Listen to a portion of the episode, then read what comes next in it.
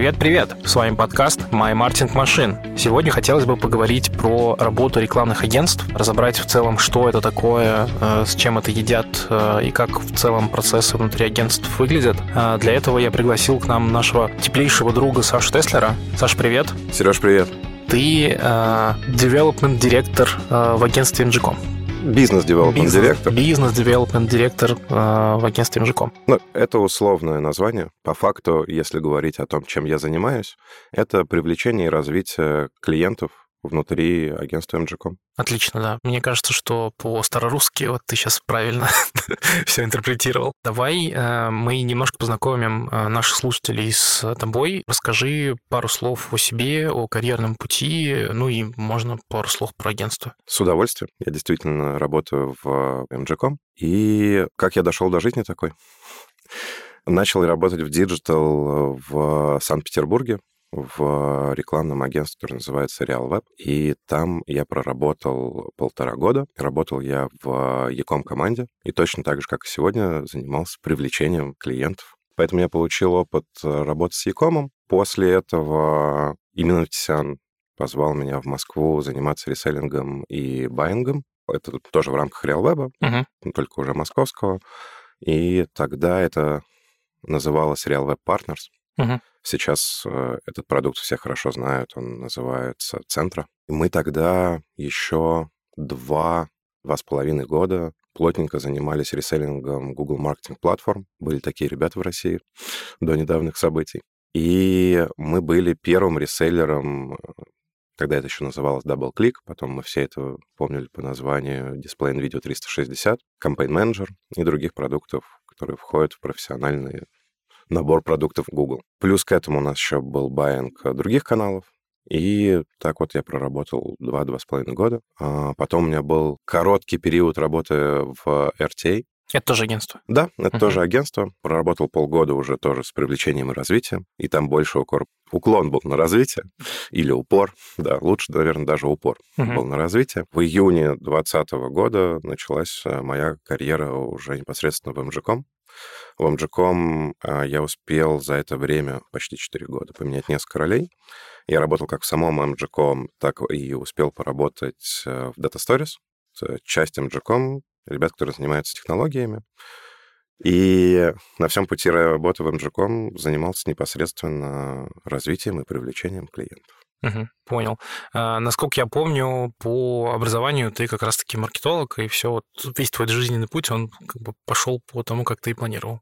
Да, да, все действительно так. И я один из тех немногих, кто работает по профессии. Да-да-да. Наверное, мне повезло. Будем считать, что это так. Да, это один из немногих кейсов на моей памяти. Насколько я знаю, ты тоже. А, все так, да, да, да. Только я по профилю не классический маркетолог, а рекламщик-пиарщик. То есть я поступал на пиар, потом нас объединяли с рекламой, и у нас там все это было в совокупность, все эти перипетии изменений. Насколько я помню, в данный момент MGCOM — это одно из самых крупных агентств в целом у нас на рынке, если не самое крупное. И структурно это уж типа целая группа компаний, потому что вот, ты сказал Data Stories э, и много еще ответвлений. Но если мы говорим про людей, наверное, да, у нас э, две-две с половиной тысячи человек в группе и где-то 900 тысяч человек в кор-агентстве MGCOM. Uh-huh. Группа большая, группа развивается, все больше и больше агентств к нам присоединяется, все больше и больше экспертизы у нас появляется. Немножко отходя в сторону, я вижу некоторую консолидацию на рынке, когда крупные игроки действительно выискивают на рынке отдельные экспертные такие единицы и стараются их увлекать к себе в работу, тем самым как бы свое value повышая. Сто процентов. Это прикольно. Объясню тебе, почему мы с тобой собрались сегодня в студии. Нас наверняка будут слушать э, молодые специалисты, представители разных э, команд бизнеса, предприниматели, любой слушатель, которому интересно в целом погрузиться в маркетинг. Поэтому хочется простым языком объяснить и разобрать э, в целом, что такое рекламное агентство. Как ты вот формулируешь для себя, вот как организация, что, что это такое? Сложно просто сформулировать, что такое рекламное агентство, что рекламные агентства бывают разные. Угу. У них разный функционал, но если мы говорим про диджитал э, рекламное агентство, которое занимается размещением рекламы, то лично для меня, если мы убираем за скобки что это сложный бизнес и все остальное, то есть три простых элемента, которые мы можем выделить, из чего состоит любое подобное рекламное агентство. Это клиенты, это площадки и это технологии. Вот эти элементы, они как круги Эйлера пересекаются друг с другом. На их пересечениях мы видим а, клиентский сервис, мы видим экспертизу, мы видим buying power. И вот из этих элементов уже потихонечку вырисовывается главное. Это эффективное управление рекламными кампаниями. Условно говоря, это э, организация, которая помогает э, бизнесу решить конкретную прикладную задачу за счет той экспертности, которой не хватает как раз заказчику, когда он там типа сам вот не справляется. Да, это один из функционалов агентства 100%. У хорошего агентства это обязательно должно быть. А бывает такое, что core-экспертиза может находиться и на стороне клиента. Такое бывает редко. По моим оценкам, настоящий эффективный инхаус, про который мы сейчас говорим, насколько я понял, мы про него говорим. Да. И когда мы говорим это инхаус, мы говорим даже не про то, что все рекламные кампании запускаются внутри. Нет, такое и у агентств не всегда есть, кстати. Угу. Мы говорим, что вся экспертиза сконцентрирована внутри. Это очень сложно сделать. Это могут позволить себе только крупнейшие компании. Это банки, Ecom, Digital Native и Marketplace. А, ну и, конечно, Digital Native — это Яндекс, это ВКонтакте, все. Яндекс и ВКонтакте. В данный момент все, да. Ну, здесь я с тобой согласен, особенно про то, что рекламное агентство – это действительно сложный э, бизнес и сложный механизм. Я в прошлом тоже работал в агентствах, и у меня были примеры, где я работал в крупном агентстве и в небольшом бутиковом агентстве, и во всех случаях, на мой взгляд, э, основная ценность, которую мы давали клиенту, она была именно в том, что мы эксперты в своей области, то есть, условно, там, типа, мы эксперты в закупке трафика. Это может быть перформанс-трафик, это может быть медийный трафик.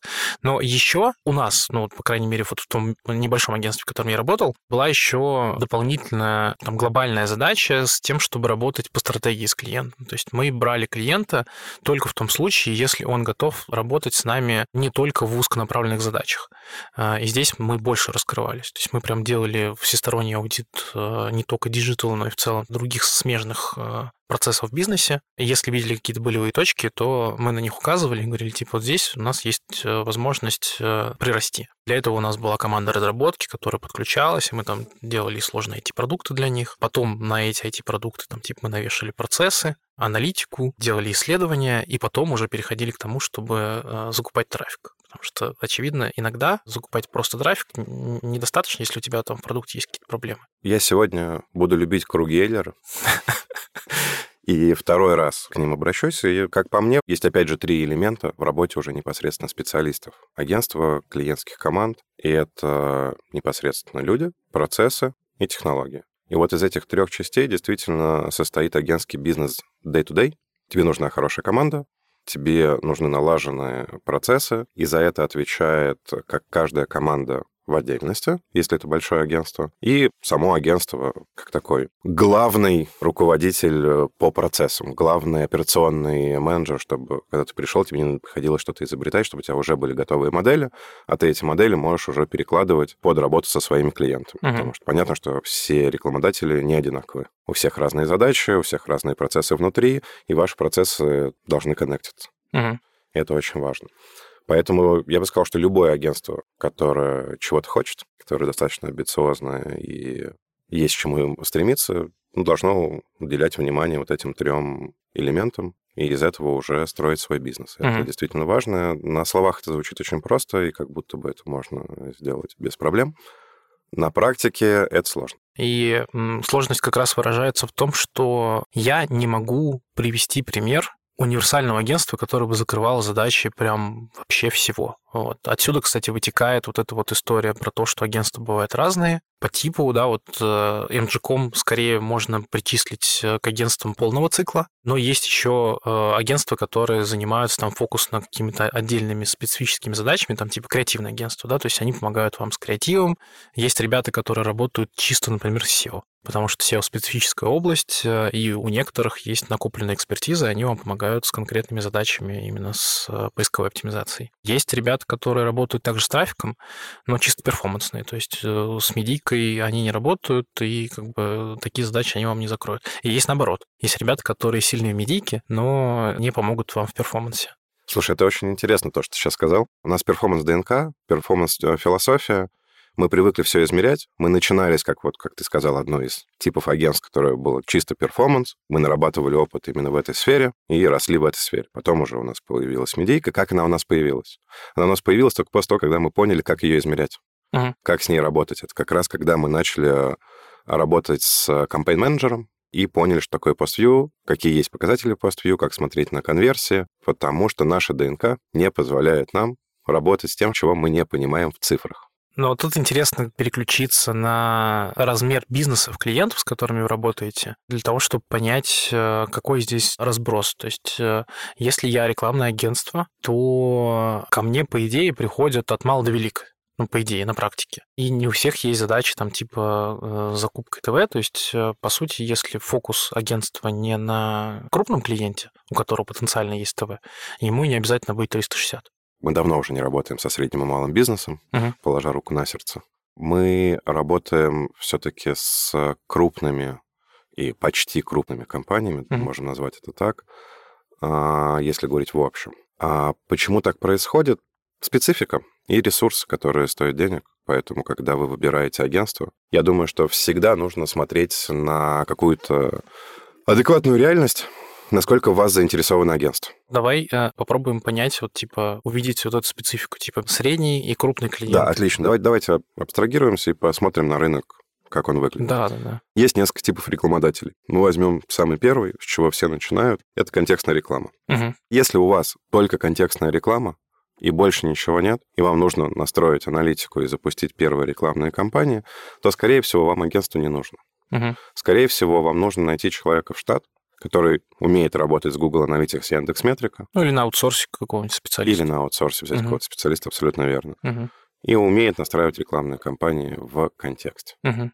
Как только вы видите, что вам нужно уже подключать какие-то другие источники э, трафика, социальные сети, медийка, тут же RSA, все что угодно. Такая. Медиум медийка, давайте так ее назовем. Вот здесь нужно уже задуматься об агентстве. Сто процентов. Uh-huh. Здесь уже нужно переходить из этого изначального инхауса. Uh-huh. Почему? Потому что дальше вам нужна разная экспертиза, разносторонняя.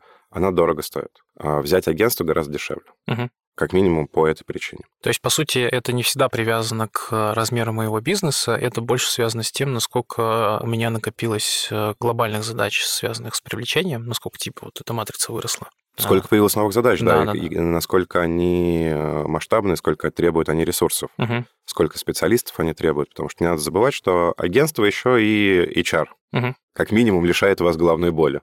Вы нанимаете одно агентство, а дальше это уже их задача искать людей, обучать людей и все остальные такие вопросы остаются на агентской стороне. Как выбрать агентство, когда вы подошли к этому периоду? Многие советуют, знаешь, э, смотреть на кейсы угу. или на рейтинги. Я бы начал выбирать агентство по его масштабу. Угу. Посмотреть, сколько клиентов, какие клиенты, какие индустрии. И уже исходя из того, совпадаем ли мы по индустриям, совпадаем ли мы по размеру других рекламодателей, набирал пул в условный конкурс или в целый настоящий тендер. Это уж кому как удобнее. А возраст, а, как думаешь, важен? Ну, типа, сколько лет э, работает агентство на рынке? Не всегда, потому что агентство может быть молодое, но у него будет очень опытная команда. Ну, типа, выходцы из какого-нибудь агентства, у которого 10 плюс лет опыта, да? Да, такое да. может быть. Тут я бы скорее точно посмотрел на личность э, основателя угу. и генерального директора. Кто это такие, где они работали, какие проекты есть потому что доверие в нашей работе — это мне кажется, важнейший фактор. Вот. И здесь очень важно, опять же, посмотреть вот именно размер компании, с которой они работают. Uh-huh. Почему? Потому что иногда, никогда не работал на стороне рекламодателя, мне сложно судить, но как я это представляю. Иногда нам кажется, что очень классно сразу пойти к большим, крутым ребятам, которые работают с супер брендами, запускают супер классную рекламу, и что вот они самые опытные, они самые экспертные.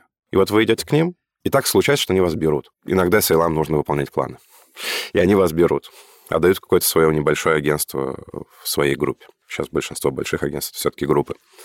И так уж получается, что, скорее всего, на вас забивают. Потому что, когда нужны ресурсы, ресурсы, конечно же, распределяются по приоритетности. И когда вы соревнуетесь с огромными рекламодателями, многомиллиардными, как ты сказал, конечно, у вас мало шансов это соревнование выиграть внутри этого агентства. Действительно, кстати, я тут подтверждаю, что такой риск э, при работе с агентствами присутствует. Опять же, мы возвращаемся к этим элементам и кругам Эллера и вспоминаем, что первый круг, который я назвал, это были люди, а люди — это команды, угу. это экспертиза и так далее и тому подобное. Можно разбирать до любых фрагментов. И, на мой взгляд, это самое действительно крутая и важная задача научиться внутри агентства управлять именно человеческим ресурсом. Угу. Так, чтобы продажи не спешили, не шли во главе угла и не приносили новые проекты, когда нет команды.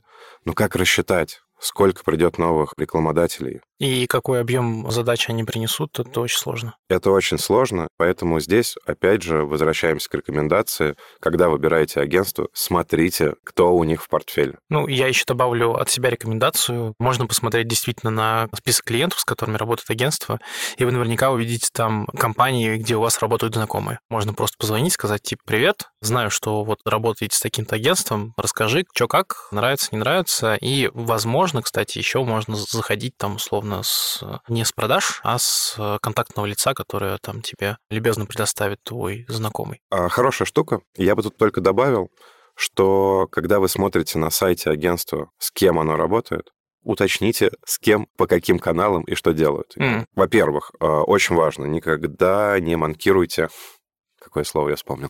Да, никогда не манкируйте э, встречи очные. Mm-hmm. Если есть такая возможность, если вы в одном городе, пригласите к себе в офис, приезжайте к агентству в гости, пообщайтесь с людьми, посмотрите, с кем вам предстоит работать. Как минимум на этапе тендера. С какой командой вы будете работать, и что эта команда говорит, как она рассказывает. И вот здесь уточните, с какими клиентами действительно прямо сейчас или в ближайший период это агентство работало в вашей индустрии. Угу. Бывает такое, что индустрия узкая, и действительно сложно найти агентство, которое работает именно с вашей спецификой. Посмотрите на смежные подразделения, на смежные индустрии. Скорее всего, какой-то опыт есть, и лучше выбрать, э, если вы начинаете, то лучше выбрать тех, кто уже с этим работал. Угу. Если вы давно работаете, понимаете, как работает ваш маркетинг, диджитал, то тут можно взять агентство без опыта вашей индустрии. На самом деле, я сейчас так подумал, если агентство задает правильный, хороший вопрос, скорее всего, вы очень быстро наладите работу с ним. Ну, я бы еще добавил, что задача сильно упрощается, если на вашей стороне есть э, в команде человек, который правильно брифует агентство, он имеет уже за плечами какой-то опыт понимания рынка и может хорошо оценивать э, то, как агентство вот на ранних стадиях с вами брифуется, приносит какие-то свои идеи, наработки и так далее. То есть должен быть кто-то в команде с бэкграундом, так скажем, в маркетинге это становится гораздо проще. Это становится гораздо проще, сто процентов. И это одна из точек роста рынков целиком. Угу. Каждый раз, когда ты видишь толкового специалиста, ты немножко радуешься, потому что понимаешь, что вы на одной волне. В восьми случаях из десяти это человек, который был в агентстве и перешел на сторону бизнеса, и поэтому вы находите такой коннект. Да, агентская школа — это всегда хорошо, но обучение непосредственно менеджеров на стороне рекламодателя это важнейшая задача на сегодняшний день, как я ее вижу. Кстати, вот ты сказал, что иногда бывает очень сложно найти агентство, которое хорошо понимает в твоем сегменте рынка. Я вспомнил, что помимо вот классических типов агентств, там, типа прямого цикла, полного цикла, там, креативные, там, э, SEO-шные агентства и так далее, есть еще те самые, которые хорошо накопили экспертность в конкретном сегменте. А, я точно помню агентства, которые работали с авторынком, и у них были клиенты только э, из автосегмента. Недвижка. Есть, есть недвижка, да, профильное агентство. Есть профильное агентство, которое работает с клиентами только в B2B. И Яком. И Яком. Да, да, да. И про людей я с тобой очень согласен. Мне вот, кстати, интересно структурно, из кого состоит агентство. Вот я сейчас э, попытаюсь перечислить по моей памяти. Это спецы, которые э, закрывают задачу прикладную, то есть люди, которые там условно закупают трафик, помогают с аналитикой, с вебом, э, с чем угодно. Есть ребята, которые помогают клиентам, то есть это аккаунты, есть проект менеджеры иногда это схожие роли в агентствах бывают. Есть, ну, понятно, сейлзы, есть операционные, технические директора, которые с глобальными задачами помогают. Кого я мог еще забыть? Если будем перечислять названия, то тут можно кого угодно забыть. Сейчас этих названий очень много. Но я, я, бы я вообще... не беру бухгалтеров и всех остальных, это понятно, да. это есть в каждом бизнесе. Но я бы не стал просто вообще э, концентрироваться на названиях должностей. На нашем рынке так точно они часто не соответствуют функционалу или не полностью его охватывают. И Мгм. главное тут э, сфокусироваться на функции. Делить можно функции легко на две части. Первая часть — это фронт, те, кто работают непосредственно с рекламодателями, Мгм. и это бэк, те, кто работают над эффективностью рекламных кампаний рекламодателей. Мгм. А первые тоже над этим работают в какой-то степени, но все-таки основная часть лежит именно у бэка. И здесь очень важно, чтобы и фронт, и бэк работали согласованно. И это очень сложно. Как ты уже и сказал, есть сейлы, которые работают над своими задачами. При этом есть э, project менеджеры аккаунт менеджеры неважно опять, как это называется, те, кто ведут клиента, те, кто участвует в коммуникации day to day с э, клиентами, главное, с бэком, с своими ребятами, которые выполняют задачи. И вот согласовать эти процессы, это, мне кажется, одна из самых главных задач любого агентства с точки зрения управления командой. Это сложно, это долго, это болезненно зачастую, но возможно. Если агентство к этому приходит, какого бы оно ни было масштаба, все начинает работать сильно проще. И команда перестает так сильно выгорать. Мгм. Потому что выгорание команды — это самая, наверное, большая проблема с точки зрения HR, с точки зрения работы с людьми, на нашей индустрии точно. Она как раз связана в том числе с тем, что люди часто перерабатывают. Перерабатывают не из-за того, что работы много, а из-за того, что она неправильно распределена. Процессные проблемы. Это да, это проблема процессов. Мгм. И ну, часто мы так превращаемся в суперменов. Я все сделаю. И начинаешь брать на себя гораздо больше, чем на самом деле нужно было. И это плохо всегда. Многие люди почему-то считают, что они такие классные герои, на самом деле нет. То, что в большинстве случаев пройдет какое-то время, и ты потеряешь в эффективности много-много процентов, и Да-да-да. будешь работать еле-еле.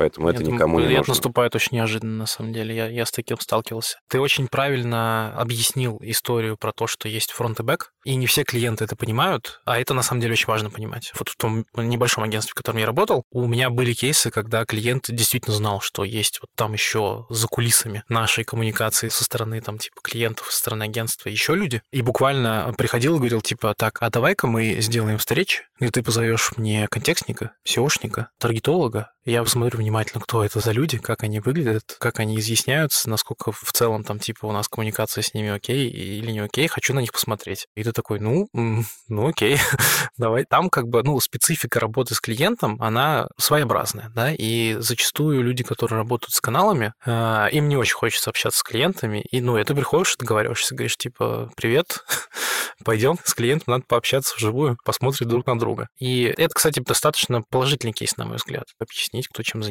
всех познакомить. Но тогда у него лучше складывается картина. Типа, ага, вот у меня там в агентстве не только вот там мой аккаунт есть, а еще есть э, вместе с аккаунтом там, с десяток других людей, которые тоже вкладывают частицу своей работы и фокусно занимаются моим продуктом. Это абсолютно нормальная ситуация, когда рекламодатель хочет познакомиться с командой, с которой ему действительно нужно будет работать, с командой, которая будет отвечать за эффективность его рекламных кампаний. Это абсолютно нормально. Ровно до тех пор, пока рекламодатель не хочет напрямую общаться со специалистами. А, да, это проблема. Это вот как раз задача аккаунта или проекта, чтобы он как бы коммуникацию выстраивал правильно, чтобы клиент понимал, как это все работает. Вообще тут очень важно договариваться на берегу, прям хоть на первой встрече знакомства, рассказать, что вот смотрите, как у нас принято. Мгм.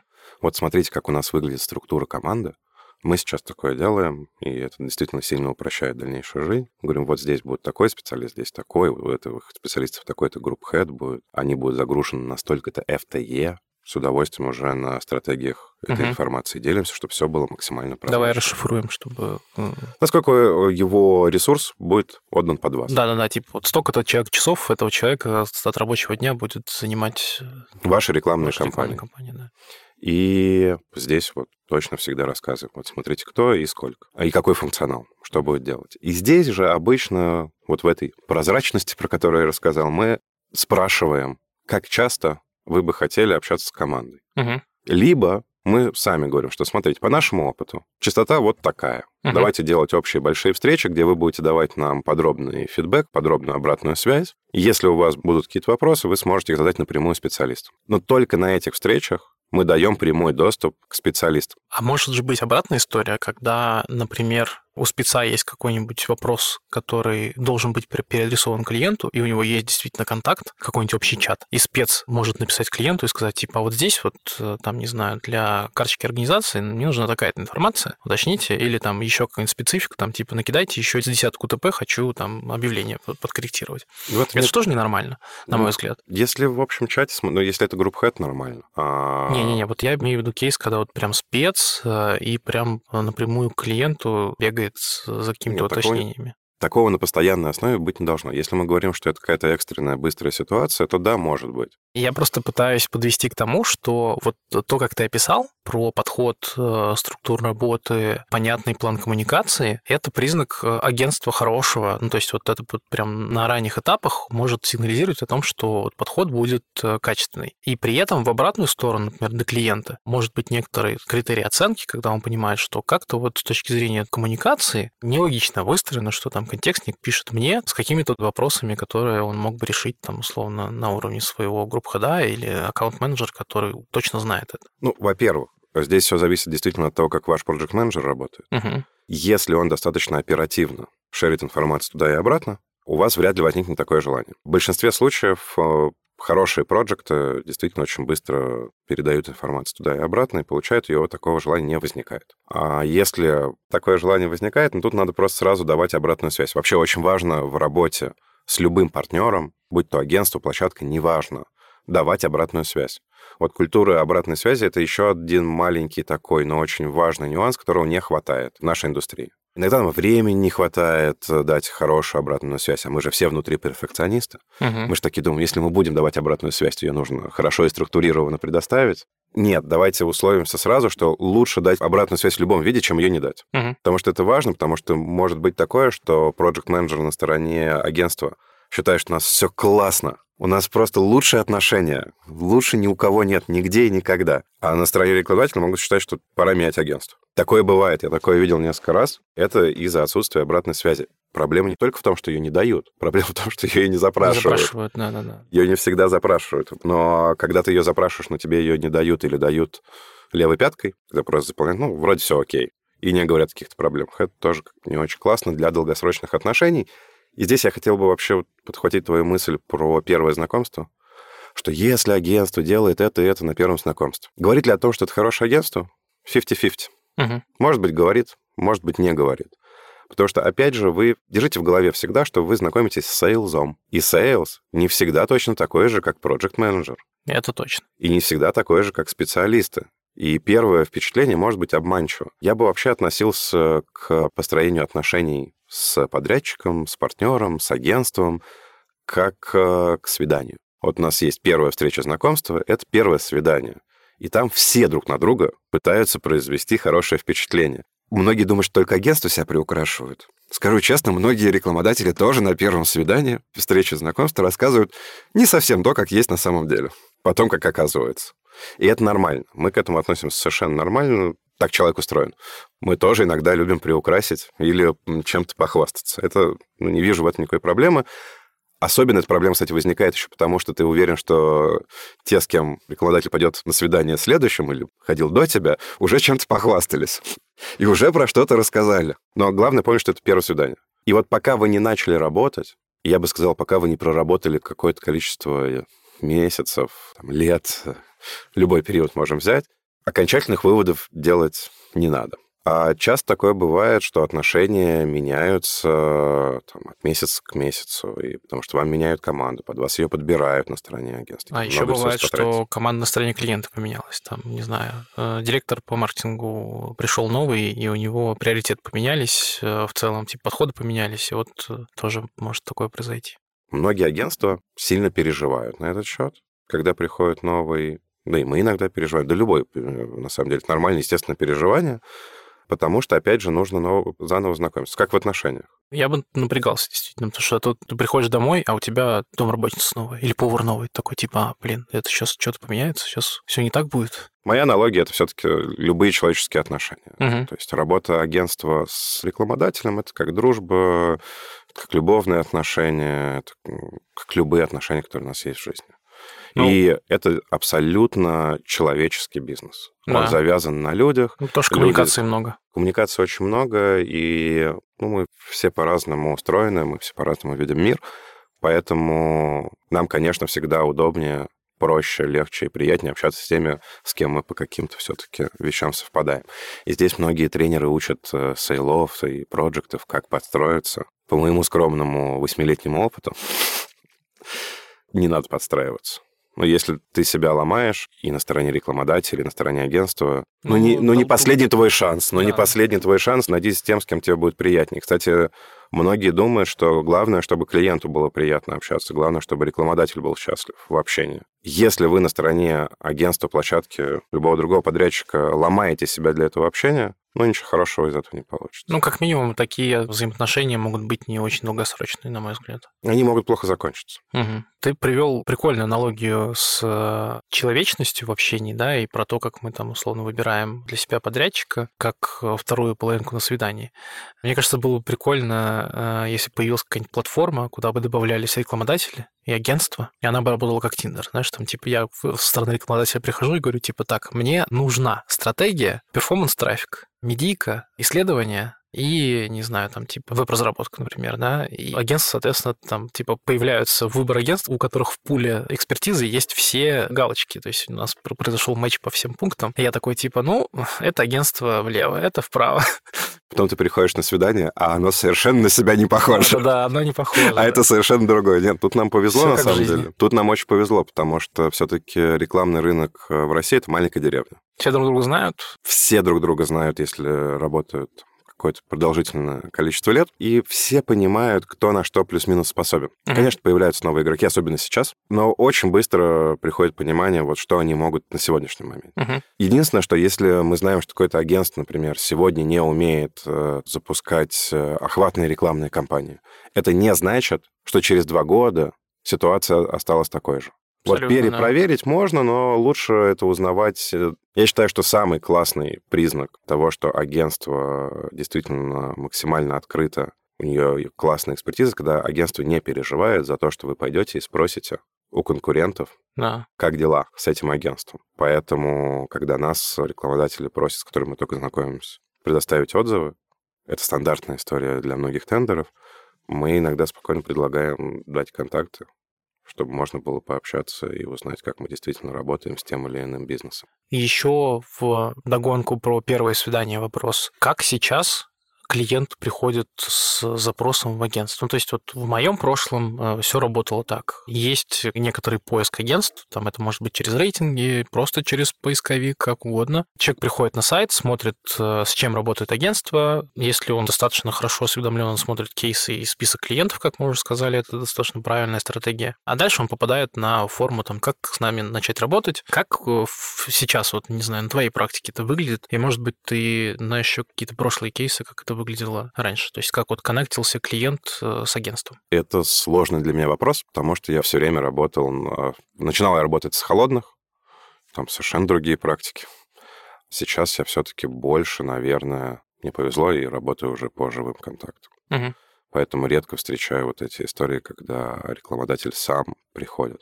А когда рекламодатель сам приходит, я бы рекомендовал найти номер, если вообще нет никаких знакомых, никаких контактов, ничего, это новый рынок для вас абсолютно, ни у кого нечего спросить, то найти просто номер, позвонить. Угу. И позвонить, и попросить соединить с отделом Ньюбиза или Project. Не везде есть отдел Ньюбиза, кстати. Где-то совмещают, да, я знаю. Да, и поговорить, договориться обменяться контактами, спросить, куда можно написать, или дать свой телефон, дать свой телеграм, что для вас удобнее. Живое общение всегда лучше. Угу. На встрече вы уже можете гораздо лучше друг друга понять и гораздо более детально все обсудить и понять, стоит ли вам вместе двигаться. Ну, кстати, еще, на мой взгляд, показатель добросовестности, наверное, не знаю, может быть, слишком громкое для этого слова, для того, что я хочу сказать, но все же. Это когда агентство понимает, что вы не попадаете под э, их параметры, ага. Такое тоже бывает. Сегмент неподходящий, бюджеты маленькие. Все что угодно. Да. Все что угодно. Когда нам дает рекомендации. Других, с контактами. Других агентств, которые качественно сделают задачу. С контактами. Это да, это классно. Даже когда это их конкурент. Потому что вы видите, что это ну, действительно уверенное в себе агентство, которое хорошо знает рынок, угу. хорошо знает своих коллег по цеху, то что ну, мы все в одном котле варимся. И мы хорошо понимаем, кто умеет хорошо делать, кто в чем преуспел, и поделиться контактами друг друга, ну, тут я особых проблем не вижу. Ну, я бы еще добавил такую очевидную штуку, что можно посмотреть, какие есть э, профильные ивенты, не знаю, там типа конференции, что угодно, конвенции, форумы, и просто приехать, э, посмотреть в глаза этим людям, с кем-то пообщаться, сказать, ну, просто объяснить, какие есть задачи, и вживую прям э, тут же one-to-one спокойненько обсудить, найти себе подходящих подрядчиков. Это тоже вполне рабочий вариант. Конференции 100% это все-таки база нетворкинга. Угу. И поверьте, если вы рекламодатель агентства, с удовольствием с вами начнут знакомиться, рассказывать про себя и обсуждать ваши задачи. Кстати, тут еще важный момент, вот я сейчас говорю, рассказывать про себя. Не очень хороший показатель, если действительно вся первая встреча проходит в рассказе, кто мы такие. От агентства? Да. Угу. Когда они не спрашивают, а, чё, а что вы, что за бизнес и какие у вас есть задачи? По опыту просто, чем больше ты понимаешь о рекламодателе, тем лучше, скорее всего, ты выстроишь дальнейшую работу с ним. И по мне оптимально рассказать про агентство ну, там, 10-15 минут, Мгм. если там уж столько всего есть чего рассказать важного. А дальше уже идти по брифу. То есть если вас менеджер брифует, это хороший показатель, это значит, что к вам настроено серьезно, и что сейчас не этот менеджер, не он один будет принимать решение. Он отдаст этот бриф команде, команда его изучит, посмотрит, что с этим можно сделать, и дальше вы уже пойдете по какой-то понятной траектории. Мне кажется, для э, стороны, принимающей решение, э, хорошая аналогия – это собеседование. Вот когда к вам приходит кандидат, и вы понимаете, что он зашел на сайт, он посмотрел, что вы за компания, чем вы занимаетесь, сколько лет вы на рынке, какие-то быстродоступные блоки информации для себя подчеркнул, и с этим багажом знаний уже к вам пришел, это уже плюсик. Вот с агентством, мне кажется, то же самое. Вообще да, но есть нюанс. Всегда есть нюансы. Да, всегда есть нюанс, и здесь нюанс достаточно серьезный, потому что здесь мы опять же должны держать в голове, что разница с собеседованием в том, что на собеседовании ты смотришь на человека, а здесь ты выбираешь компанию. Мгм. И когда к тебе приходит один человек, и ты после того, как он подготовился, и что он сделал, делаешь вывод по всей команде, не всегда это так работает. А, И еще, кстати, про обратную связь. Ты не так давно говорил. Я вспомнил, что у нас была практика, когда ребята из основателей нашего агентства или операционные директоры старались э, достаточно, ну, там, часто общаться с клиентами, ну, относительно часто, ну, в рамках э, своих задач. И иногда могли просто рандомно позвонить клиенту, сказать, типа, «А давайте на ужин сходим, удобно вам, там, типа, через недельку. И они вот на таких встречах э, неформальных пытались как раз получить обратную связь, сказать, типа, нравится, не нравится, где есть точки роста, может быть, какие-то проблемы были, которые там были неочевидны, можно их обсудить. Вот, и они потом возвращались и говорили, типа, клиент там на встречах на общих вот это не проговорил, а вот э, там на нашей встрече подсветил, давайте поработаем. Стандартная функция фронта. Мгм. Опять же, любое агентство — это клиентский сервис и эффективное размещение рекламных кампаний. Вот эффективное размещение рекламных кампаний — это бэк, фронт — это клиентский сервис. В Мгм. клиентский сервис входят такие ужины. Не только ужины, все что угодно. Иногда можно просто позвонить. Мгм. Для этого у тебя должен быть хороший контакт, и он должен быть доверительным. Мгм. Потому что если доверительного контакта нет, вряд ли ты получишь какую-то новую информацию. Но здесь тоже есть нюанс. Со стороны агентства не всегда то, что сказали тебе, и то, что сказали команде, ну, где-то прям истина на 100% находится. Не всегда. Абсолютно, Тут да. надо ее все Да. равно анализировать, смотреть на ситуацию целиком. И не всегда, сейчас, может быть, плохо прозвучит, не клиент-ориентированно, не знаю, но на самом деле, как по мне, это и есть клиент-ориентированный подход. Не всегда то, что говорит рекламодатель, стоит брать и вслепую делать. Сто процентов, конечно. Зачастую, и в этом, мне кажется, главная ценность агентства, объяснить, что нужен диалог Да. по этому поводу, да, что вот мы- у нас есть еще и другие примеры, как можно решать эту задачу. И у нас есть там несколько идей, потому что здесь точно всегда работает. Вот если ты считаешь, что рекламодатель заблуждается или ошибается, неважно, то здесь 100% применяется правило, отвергая Предлагай. ты должен выйти с предложением. Ты не должен просто позвонить и сказать, слушай, ну все, что ты мне сейчас сказал, ну так не работает. Давай по старинке. Если ты хочешь по старинке оставить, не проблема. Просто объясни, почему по старинке действительно работать будет лучше. Дай аргументов. И вообще, чем больше у тебя аргументов, чем больше у тебя примеров, чем больше у тебя объяснений, тем лучше. Мгм. Не всегда действительно есть время, чтобы хорошо это все подготовить, но хотя бы тезисно ты должен про это рассказать, потому что в этом и есть твоя работа. Вы вместе, потому что идеальная работа клиент и агентство — это партнерство. Вы друг друга дополняете, вы друг другу помогаете, и вы друг об друга развиваетесь. Друг об друга, об рынок, о площадке, о технологии, которые сейчас доступны но вы вместе идете. Вот вы взялись за руки и вперед к светлому будущему.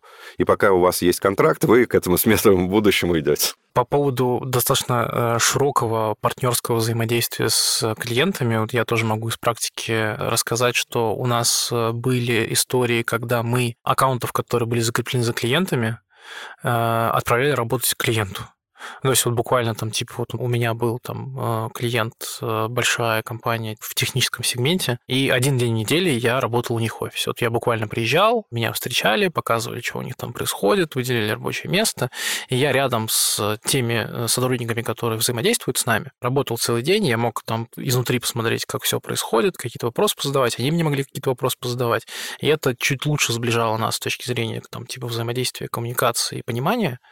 Вот, и на мой взгляд, это было неплохая практика. Не знаю, сейчас есть она или нет. И еще из примеров у, нас была отдельная услуга, когда мы помогали э, клиенту найти человека в штат. То есть вот условно мы понимаем, что у него в команде маркетинга не хватает какого-нибудь там, не знаю, стратега или человек, который в диджитале понимает хорошо. А, и мы говорили, типа, давайте мы вам этого человека найдем с рынка, прям вот сформируем требования, ваш там условно HR возьмет работу, мы его отревьюем, сами придем на собеседование, укажем на наиболее подходящих кандидатов, вот, либо сами возьмем на себя полностью там и поиск и так далее, просто отдадим вам готовый человек, которого вы оформите в штат. Так помогали вот э, еще наращивать команду на стороне клиента. Ну, это best practice. Я считаю, что действительно это супер крутая штука, так надо делать.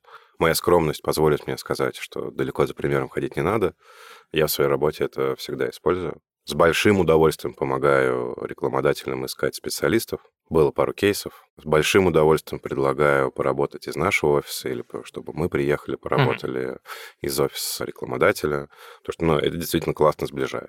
Да, это вот э, один из неочевидных как бы функционалов агентства, который может быть и какую ценность вы можете получить от взаимодействия с агентством. Знаешь, что я хотел тебя уточнить? У меня был такой вопрос про сезонность. Вот мы сейчас с тобой поговорили про конференции. И, как правило, насколько я помню свой календарь, у нас э, там большая часть всяких ивентов профильных проходит где-нибудь там типа вот в, в третьем-четвертом квартале года. А видишь ли ты какую-то сезонность с точки зрения притока новых клиентов? Раньше какая-то сезонность была последнее время ее очень сложно определить. Конечно, мы за скобками оставляем третий-четвертый квартал, это всегда огромные объемы работ, потому что у тебя самое большое количество тендеров, на душу агентства и на, на все просто. И у тебя еще самые большие рекламные кампании идут именно в этот период. То есть нужно очень много ресурсов отдать и на текущую загрузку. Еще нужен дополнительный ресурс серьезный на потенциальных клиентов, на будущих новых клиентов. Mm-hmm. Да, это самый сложный период, мы его всегда учитываем, и я думаю, что все агентства, которые работают больше года, это понимают. Раньше небольшая нагрузка была летом, в сезон отпусков. Сейчас я не могу сказать, что летом небольшая нагрузка. А по прошлому году сложно судить, потому что... Да вообще сложно судить, на самом деле, сейчас про сезонность. Давайте честно будем это обсуждать, потому что вот я работаю 4 года в МЖК. Из этих четырех лет Два из них кризисные. Согласен, да, есть специфика своя. Не просто кризисные, а переломные. Угу. Последние изменения, они масштабные, они поменяли рынок практически весь, по факту, если смотреть на это как есть. И те проблемы, с которыми мы сталкиваемся сейчас, мы раньше с ними в таком объеме не сталкивались. Потому что, на мой взгляд, самая большая проблема сейчас — это емкость. После того, как ушли западные площадки, не будем их называть в сую, мы потеряли огромное количество емкости, и теперь найти ее очень сложно. Из этого вытекают другие проблемы, такие как фрод, например. И сейчас не очень понятно, кто вообще собирается возглавить борьбу с этой историей, потому что тут понятно, вот тут нужна консолидация, чтобы убрать, ну не убрать, а снизить объемы фрода, которые просто зашкаливают. Но опять же, это из-за того, что нет емкости. А мы с вами все привыкли к тому, что емкость есть. Придется ее изобретать. Да-да-да. Былого уже не вернуть, поэтому нам придется что-то сейчас не, ну два пути. Переделывать. Может, может быть, ребята вернутся. Либо придется много плотно работать. Да, согласен. Думаю, второй... Второй вариант более реалистичен. Про стереотипы хотел с тобой пообщаться. Э, вот мы уже упомянули с тобой историю про переработки в агентствах, э, про кейсы, когда кто-то работает круглыми сутками. Какие еще есть стереотипы про агентство? Ну, конечно, самое главное, это агентство нас обманывает. А, так. Причем обманывают в чем угодно, Да-да-да. где угодно. Я никогда не работал в агентствах, где был бы какой-то суперсерьезный обман рекламодателя. Наверное, потому что я всегда работал в агентствах с перформанс ДНК. Мгм. И мы не очень представляем, как вообще мог, ну, где можем обмануть. Обычно есть стереотипы о супервысокой комиссии, что а- агентства уж совсем зажрались, что ставят такую комиссию там, на тот же контекст, Мгм. когда ведет агентство рекламной кампании. Какие еще стереотипы? Не знаю, вот ты со стороны рекламодателя расскажи, что вы о нас думаете. Ну, вот, честно говоря, про обман у меня был не в топе, но действительно такая история присутствует, но э, это точно миф. Во-первых, потому что мы, как крупный рекламодатель, э, имеем легкий доступ э, непосредственно в площадку, и мы понимаем, что там происходит. А комиссия, ну, как бы вот как э, некоторый кусочек посреднических как бы услуг э, агентства, Какие еще могут быть стереотипы? Ну, э, наверное, они там э, завышают объем работы, вот так вот. 25 человек э, на full тайм вообще нахрен не надо. Чего они там столько человек часов на нас тратят?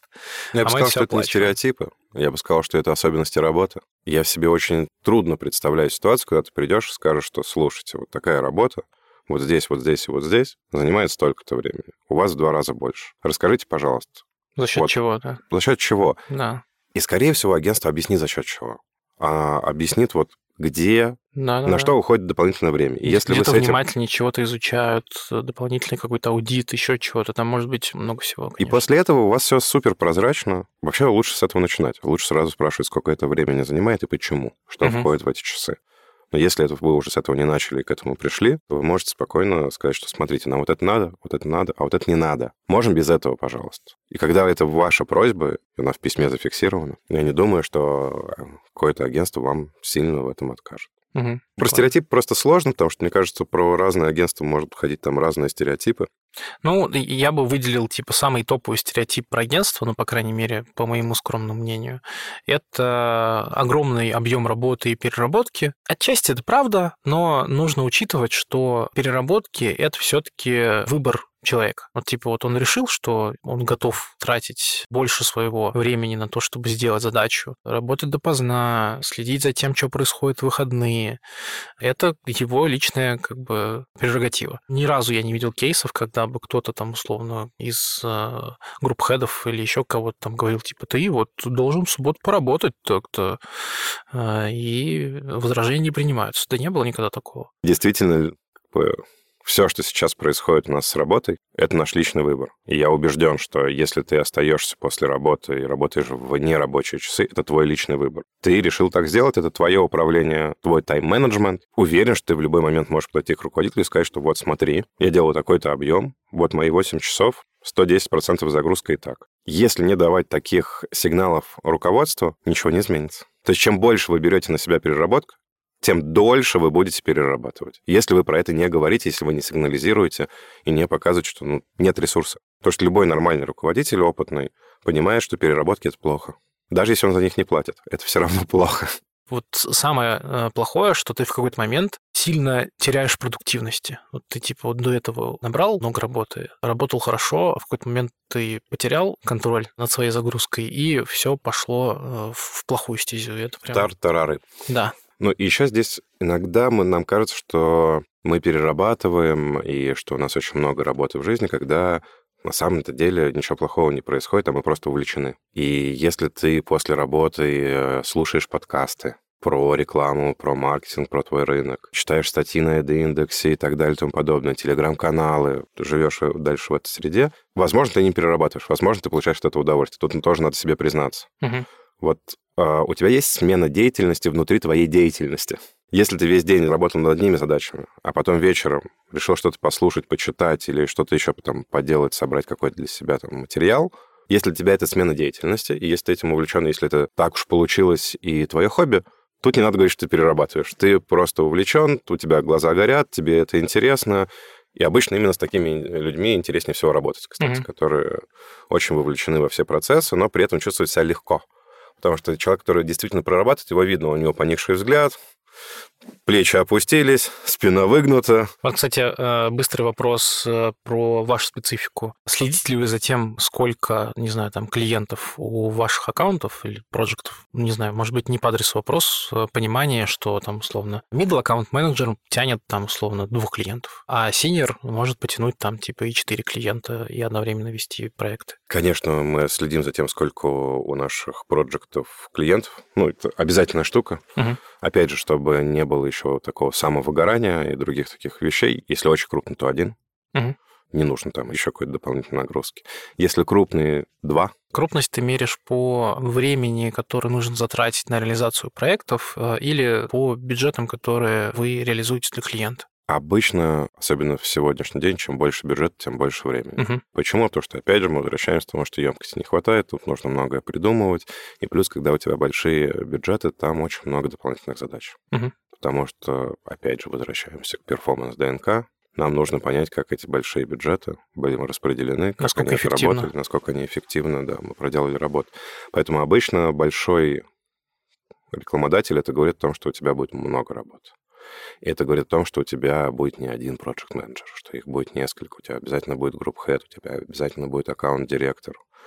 И у нас практика для супер крупных рекламодателей строить свои фронт-команды, которые занимаются непосредственно вот этим рекламодателем, погружаются в его бизнес.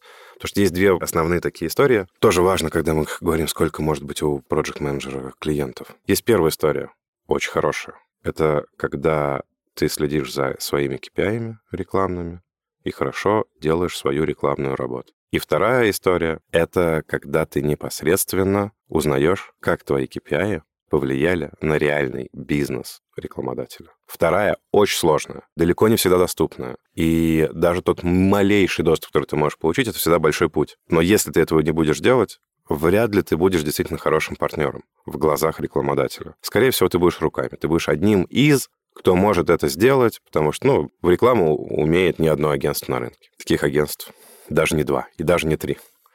Поэтому здесь вот есть важная такая штука, и мы сейчас очень стараемся, и раньше так делали всегда, когда мы работаем с перформансом, это точно всегда так, когда сейчас работаем э, с медиа, с охватами, тут стараемся построить команду так, чтобы у нас еще получалось все-таки хоть как-то, хоть какие-то маленькие фрагментики, но понимать, как наши рекламные кампании импровят бизнес импровят ли вообще они его, типа, есть хоть какое-то влияние.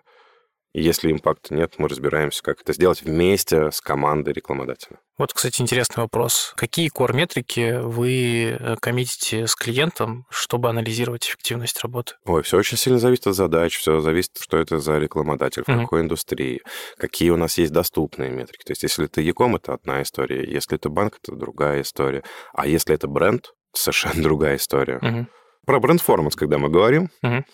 Тогда, конечно, мы смотрим на пост-вью конверсии, на рост продаж, На стоимость этих конверсий. на стоимость этой конверсии обязательно, но это такой за скобками. Да. Вот. И пытаемся посмотреть на рост продаж, которые Мгм. действительно вот инкрементально дали наши рекламные кампании. Ну, то есть до глобальных бизнес-показателей. А, да, Мгм. да, и пытаемся вот поглубже залезть, поглубже Это очень правильно, да. Но коммитимся мы, конечно, на те показатели, которые мы можем управлять, которые зависят от наших рук. Ну да, это На понятно. первых этапах. Потом, да, мы уже можем ставить такие себе классные маркеры с точки зрения бизнеса.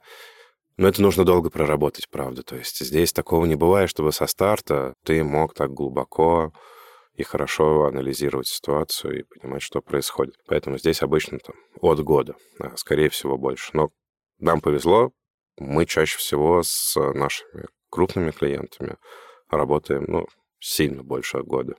Ну да, но у вас фокус работы на долгосрок, я думаю, как должно быть у всех. Вопрос такой, можно ли оцифровать в периоде, сколько у агентства занимает э, времени запуск, э, не знаю, одной компании под э, клиента? Можно в каждом конкретном случае. Ага. Но здесь нам нужно очень многие факторы учитывать. Как ты уже и сказал, это бюджет, это количество рекламных кампаний, это количество каналов, это количество форматов, это сложность этих форматов.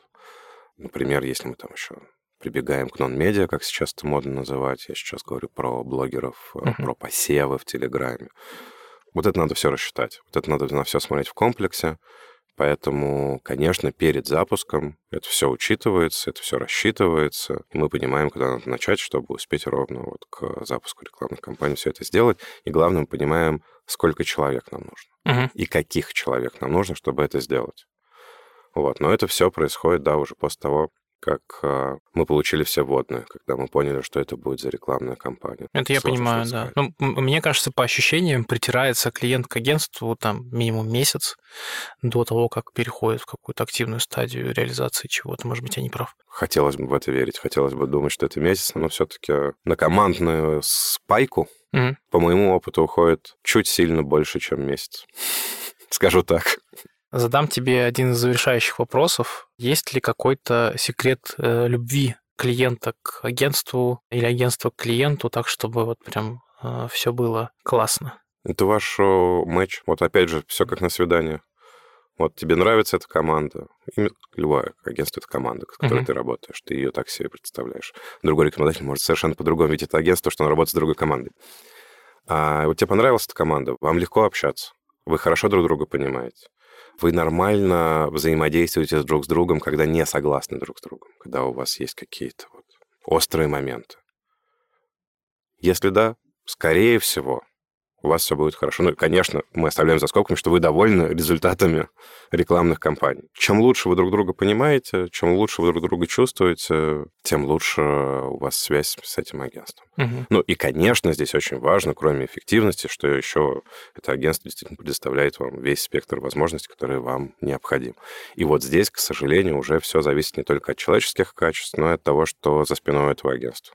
Какой опыт, какие ресурсы, какие возможности это агентство может вам предоставить. Это правда важно. И вот в совокупности все эти факторы позволяют быть счастливым и рекламодателю, и агентству. Кстати, ну, многие думают, что агентство не обязательно должно быть счастливо. Вообще-то нам бы хотелось быть счастливыми.